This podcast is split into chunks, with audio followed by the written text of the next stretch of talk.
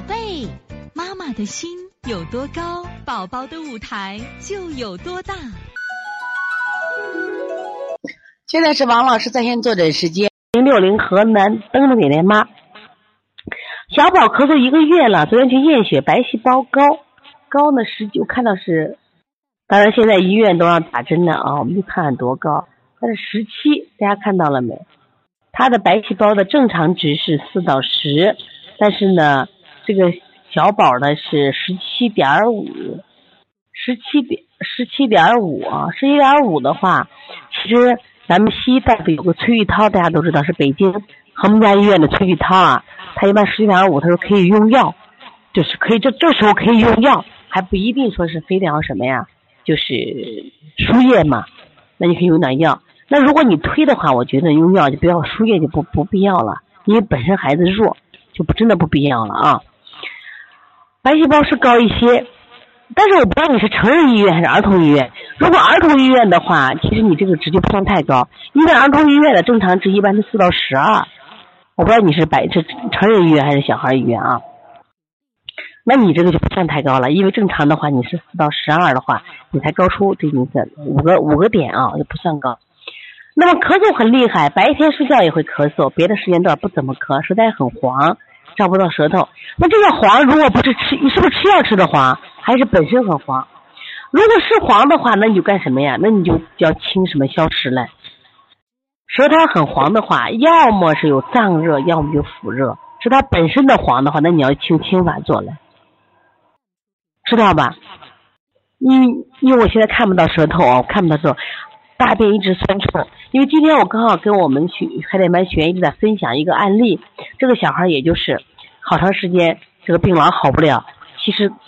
大夫用的什么呀？各种方法好不了，就是因为他胃肠有积热，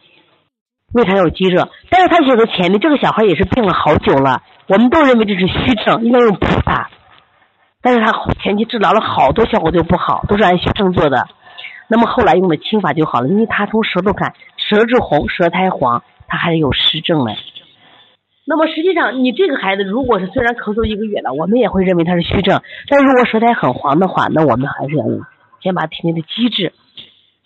但是我想给大家说一下所谓的积滞啊，一个是肠道里边的，还有个肠道壁的积滞。现在很多小孩的肠道壁垃圾很多，因为他能拉那百油便。原来我为啥建议大家吃鸡屎藤呢？鸡屎藤它是也能拉百油便，就那黑黑的那便，那拉了以后它就好很多，知道吧？所以说大便一直酸臭的话，说体内一定有积滞呢。所以说我觉得你再做一些消食的方法吧。你像清胃啊、清大肠，你做了以后，先把消积消了以后再吃什么？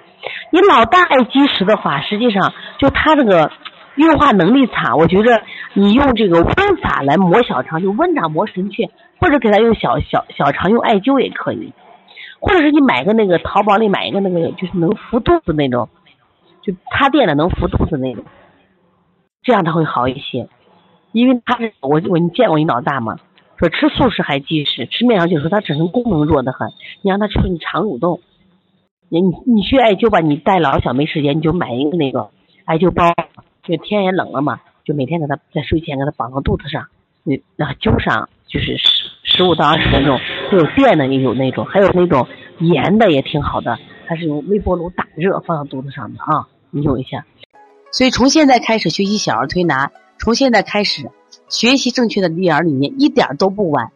也希望我们今天听课的妈妈能把我们所有的知识通过自己的学习，通过自己的分享，让更多的妈妈了解。走进邦尼康小儿推拿，走进邦尼康的课堂，让我们获得正确的育儿理念。